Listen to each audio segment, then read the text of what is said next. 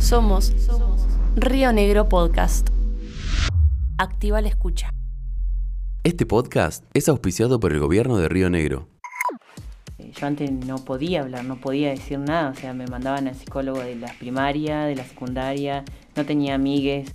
Y una vez que dije soy esto, no hubo quien me dijera que no, o sea, lo defendí y fue una lucha desde ese momento. En este capítulo vamos a conocer la historia de Dan Castro. Salí con el DNI, lo miré, lloré y caminé solo y iba llorando solo, pero para asimilar eso, o sea, el- lo que fue mi lucha por ese DNI. Fui la primera persona que pidió el, el DNI no binario acá en Neuquén y, y tenerlo, no sé, era como algo inalcanzable que pensé que nunca iba a llegar.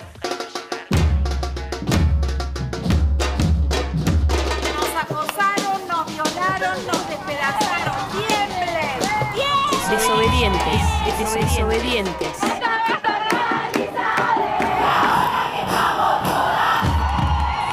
Historias feministas en tierras patagónicas. En tierras patagónicas.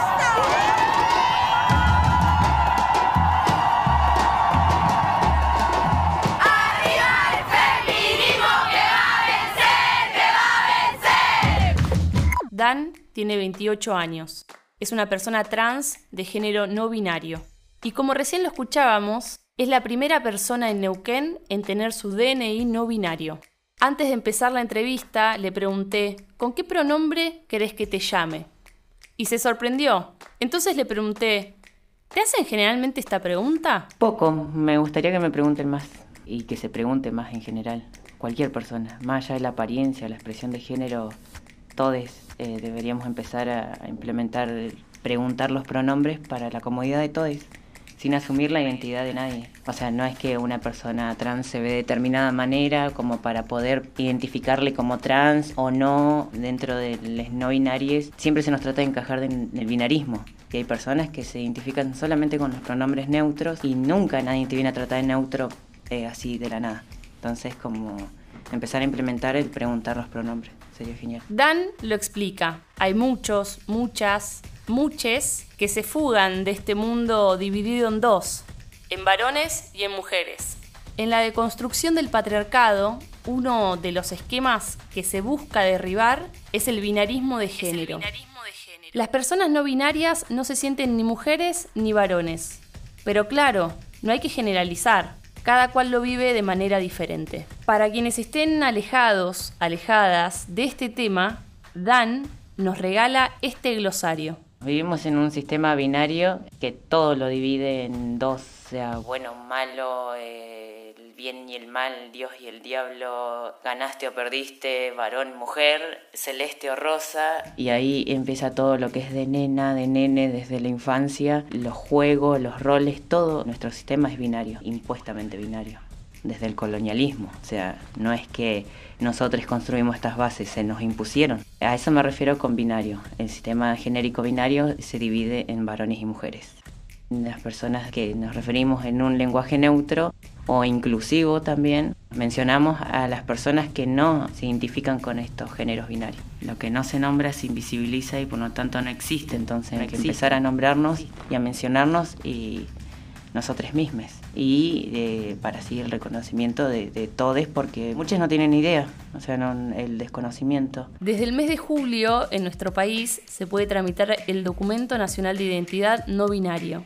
De esta forma, Argentina se convirtió en el primer país de América Latina en reconocer esta identidad de género. Argentina se convierte en el primer país de Latinoamérica que habilita la posibilidad de consignar una opción diferente en el campo sexo del DNI, lo que representa un nuevo avance en la ampliación de derechos en nuestro país y es un logro para una sociedad que se constituye justa, igualitaria y representativa en la diversidad. Ya habían tomado esta decisión Canadá, algunos estados de Estados Unidos, Australia y también Nueva Zelanda.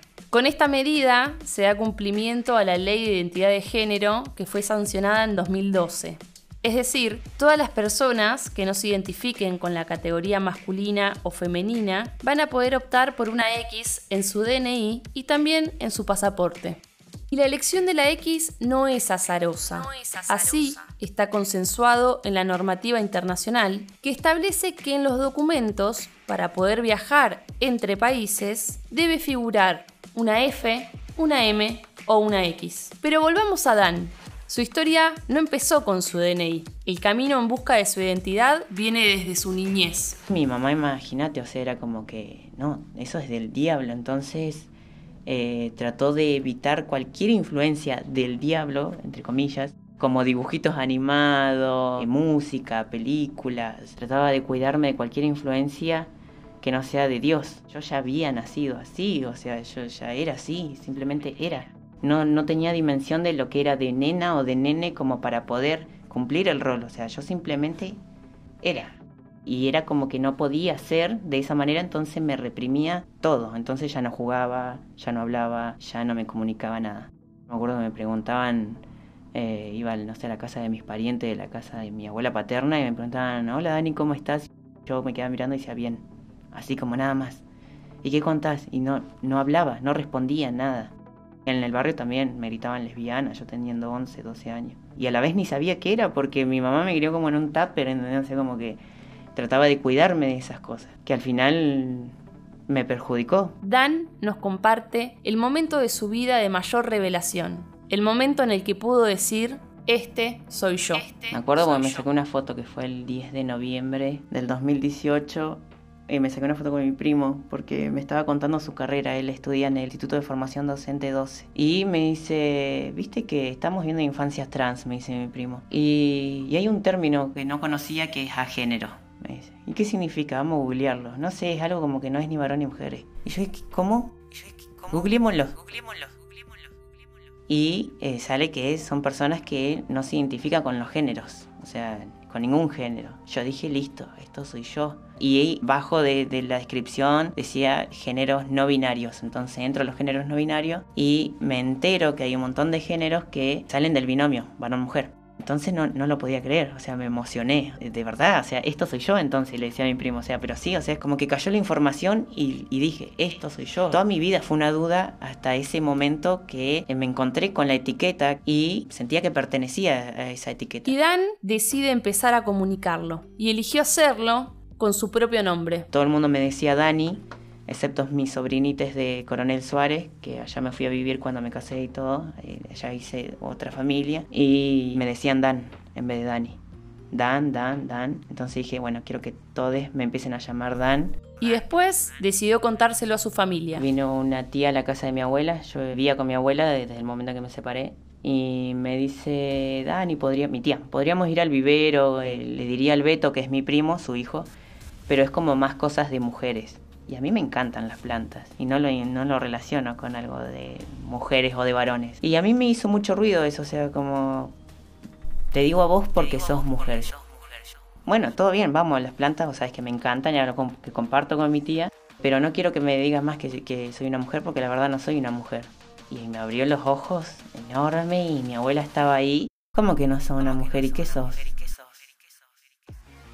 Digo, no, y tampoco soy un varón, o sea, pero no, no me encasillen dentro de lo que es de varón o de mujeres, porque toda la vida hice cosas tanto de varones como de mujeres, y simplemente fui y soy, más allá de, de lo que se designe. Y me chocó eso de porque sos, porque mujer, sos mujer esto. esto. Antes del decreto presidencial que habilita el cambio del DNI, la provincia del Neuquén ya había avanzado con varias solicitudes de rectificación de partidas de nacimiento no binarias. Así la empezó Dan. Cuando me enteré que la ley de identidad de género me avalaba, que me enteré por la organización, en su momento yo fui activista y todo de la organización de varones trans y no binarios, de Neuquén y Río Negro era en ese momento, Así que acudí a esa organización con información. Me enteré que la ley de identidad de género también avalaba mi derecho porque la ley de identidad de género no es binaria. Y me enteré un viernes eso, el lunes era feriado y el martes 9 de enero fui al registro civil a, a, solicitar mi acta de nacimiento. Desde el 9 de enero del 2019 hasta el 10 de mayo de este año, del 2021, Dan estuvo esperando su partida de nacimiento rectificada más de dos años, pero finalmente llegó su nuevo, llegó DNI. Su nuevo DNI. Llegué a mi casa y tenía el papel de que habían ido, entonces lo fui a buscar solo. Casi siempre estoy rodeado de gente, es lo, raro de todo esto. Siempre que pasan los cambios estoy solo y, y la verdad también me gusta porque disfruto mucho de mi soledad no me reprimo emociones ni nada. Tampoco cuando estoy con los demás, pero es como que me tomo todo el tiempo de asimilar lo que está pasando. Entonces salí con el DNI, lo miré, lloré solo eh, y caminé solo y iba llorando solo. Pero para asimilar eso, o sea, lo que fue mi lucha por ese DNI.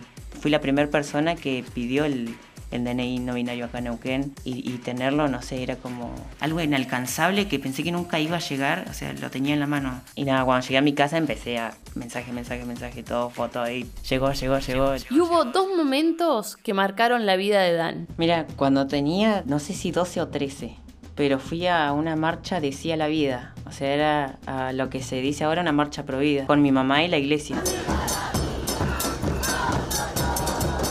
mi mamá se encontró discutiendo con dos lesbianas que se decían yo soy lesbiana y yo tenía en ese entonces 12, 13 años y veía cómo le discutían a mi mamá, porque mi mamá estaba sacadísima, imagínate, o sea, diciendo que, estaba todo mal, que, que, ah, porque era sí a la vida y sí a la familia. Acá en Neuquén. Es más, tengo una remera de esa, de esa marcha que está por ahí muy vieja.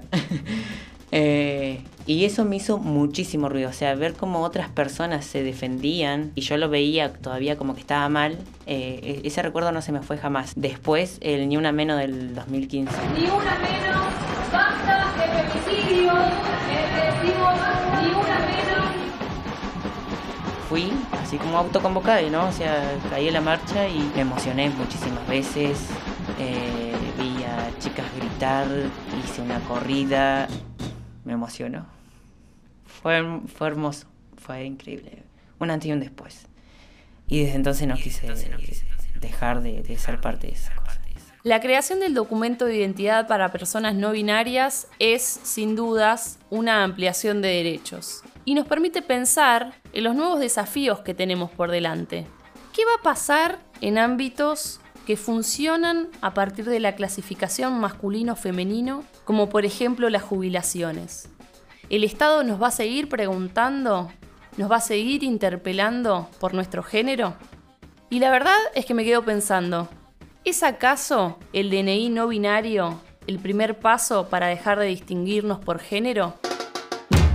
Mi nombre es Emiliana Cortona y con Juan Pablo Rodríguez creamos Desobedientes, historias feministas en tierras patagónicas. Este podcast fue auspiciado por el gobierno de Río Negro. Recién escuchaste un podcast de Río Negro Radio.